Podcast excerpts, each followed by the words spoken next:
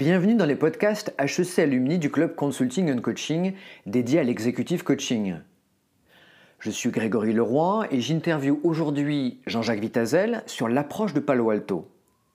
J'ai sélectionné deux extraits pour vous donner envie d'écouter son interview sur HEC Stories. Il y a une question essentielle que j'avais, que j'avais, euh, enfin que, que j'ai découverte à Palo Alto au tout début, qui était qui est le client. On, disait comme ça à l'époque, euh, avec un langage un peu, euh, commercial, mais on, demandait qui, est le client de l'intervention. Quand vous travaillez pour aider quelqu'un, qui est le client? Qui est-ce qui demande vraiment le changement? Qui est-ce qui souhaite vraiment le changement? Voyez? Et, pour moi, c'est vraiment quelque chose d'important. ça, permet vraiment de, bien préciser les enjeux de, ces entretiens de coaching ou des entretiens thérapeutiques. Est-ce que vous êtes au service de la personne qui est en face de vous? Est-ce que vous êtes, coach interne? Est-ce que vous êtes au service du coaché qui vient? Ou est-ce que vous êtes au service du DRH qui vous l'envoie? Ou de l'entreprise qui attend des objectifs particuliers? Et vous, vous vous situez comment par rapport à ça? Vous voyez Et ça, je dirais, ça c'est probablement la chose essentielle pour démarrer. Posez-vous cette question. Vous êtes au service de qui? Ou êtes-vous à votre propre service? Est-ce que vous voulez, vous, être le champion du coaching? Qui a vraiment envie d'être aidé dans cette histoire?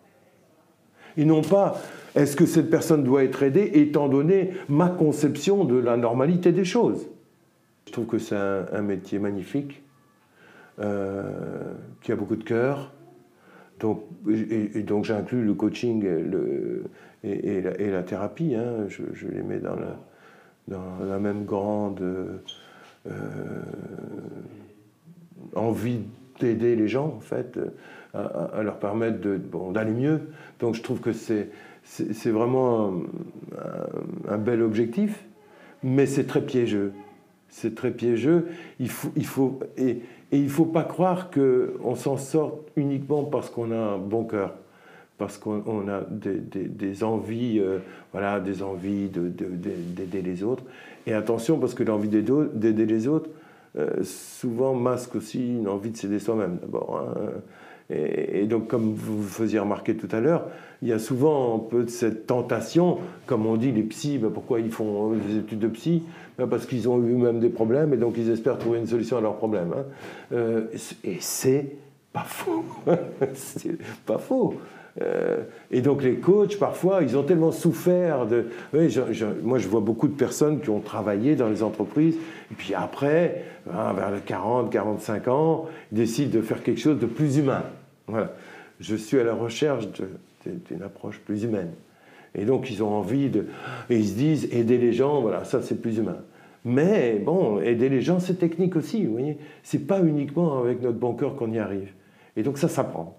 Je pense que c'est une bonne idée. Je pense que c'est un métier qui a beaucoup de cœur, a du sens. Mais je pense qu'il faut être prudent et il faut se dire que c'est pas uniquement parce qu'on veut aider qu'on peut arriver à bien aider. Et ça s'apprend aussi.